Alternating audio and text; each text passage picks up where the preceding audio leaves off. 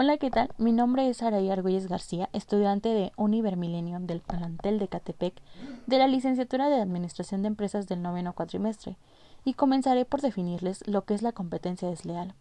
Son un conjunto de prácticas de dudosa honestidad que pueden ser implementadas por una empresa y que afectan de forma grave al resto de las empresas competidoras.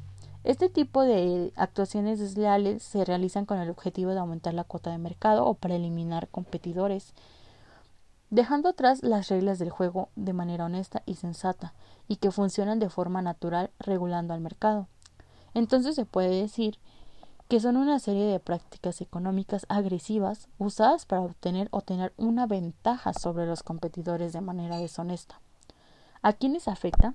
Afecta a los empresarios, profesionales y a cualquier otra persona física o jurídica que participe en el mercado, la existencia o la naturaleza del bien o servicio, sus características principales, también la naturaleza y las características de los derechos del empresario o profesional o su agente, tales como su identidad, su solvencia, sus cualificaciones, su situación, su aprobación, su afiliación o sus conexiones y sus derechos de propiedad industrial, comercial e intelectual, o bien los premios y distinciones que haya recibido.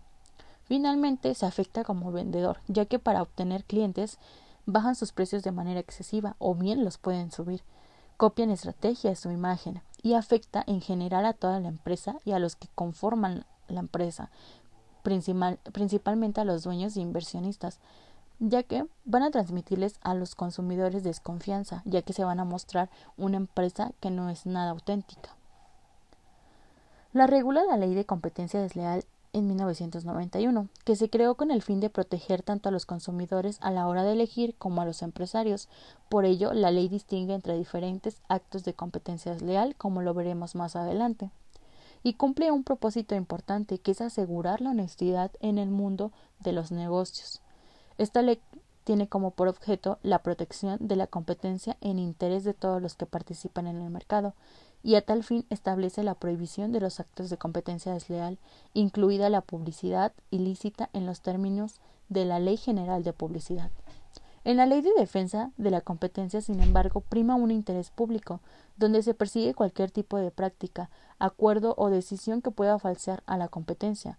Por tanto, esta ley se, se pretende evitar, entre otras muchas prácticas, como un ejemplo lo es que las empresas abusen de su posición de dominio en el mercado y sometan a sus competidores.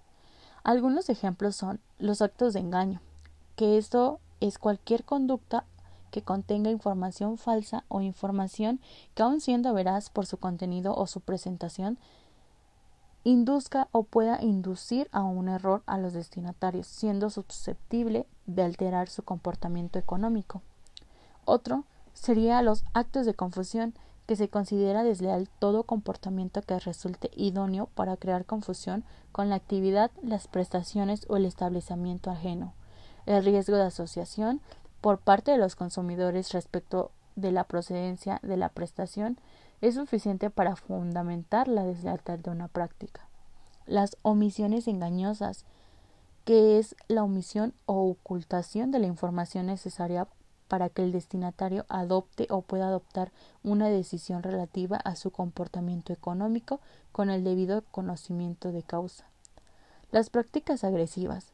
Se considera que teniendo en cuenta sus características y circunstancias sea susceptible de mermar de manera significativa mediante un acoso, coacción, incluido el uso de la fuerza o influencia indebida, y la libertad de elección de, conducta del destinatario en relación al bien o servicio y por consiguiente afecte o pueda afectar a su comportamiento económico. Actos de denigración que se considera desleal la realización o difusión de manifestaciones sobre la actividad, las prestaciones, el establecimiento o las relaciones mercantiles de un tercero que sean aptas para menoscabar su crédito en el mercado, a no ser que sean exactas, verdaderas y pertinentes. Y uno más sería el acto de comparación, la comparación pública, incluida la publicidad comparativa, mediante la alusión explícita o implícita a un competidor. Bueno, esto sería todo. Muchas gracias.